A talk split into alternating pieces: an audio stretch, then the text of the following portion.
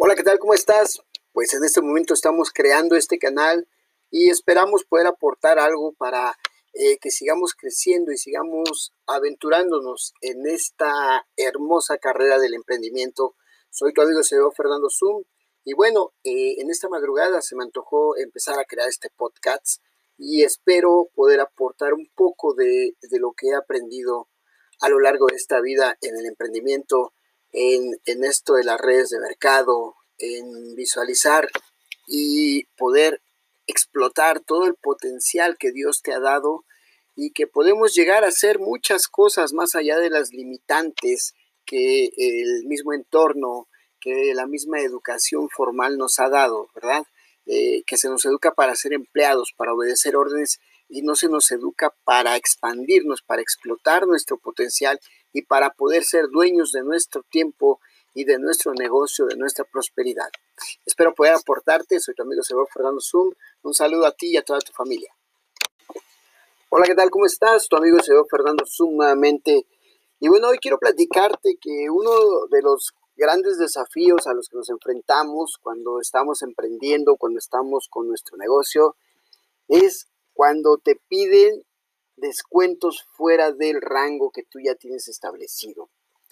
Cuando, eh, pero ¿a qué me refiero con esto? No a, tus clientes potenciales, no a tus clientes que te pueden llegar a manejar un mayoreo, sino cuando se confunde, dijera ese refrán popular, cuando confundes la amistad con el negocio, ¿no?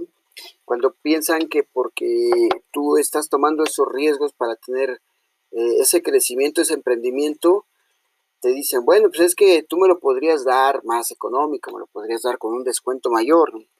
Entonces, eh, ahí tú tienes que detenerte a pensar que ellos no han arriesgado nada y tal vez nunca van a arriesgar nada y solo quieren la comodidad del descuento por, por esa amistad o inclusive familiaridad, ¿no? Cuando llegan a ser los familiares. Tú tienes que detenerte a pensar y decir, bueno, ¿qué te hace pensar que mi trabajo no vale la pena? Porque efectivamente tú, obviamente, el, el, producto, el servicio, lo adquieres con descuento para poder tener una ganancia, porque ahí implica justamente tu trabajo, tu esfuerzo, eh, el margen de riesgo que tú estás corriendo, porque eso es lo, lo interesante de esta, de esta hermosa carrera del emprendimiento. Entonces, aprender a decir no, porque también otra frase muy, muy coloquial es, pierdes el dinero y pierdes la amistad. Así es que eh, aprendamos a decir no, aprendamos a valorar nuestro trabajo, nuestro riesgo y nuestro conocimiento. Soy tu amigo Fernando Zoom y nos estamos viendo en el siguiente post. Ok, y seguimos. Bueno, eh, otra parte importante de tus finanzas es que el dinero lo manejes tú.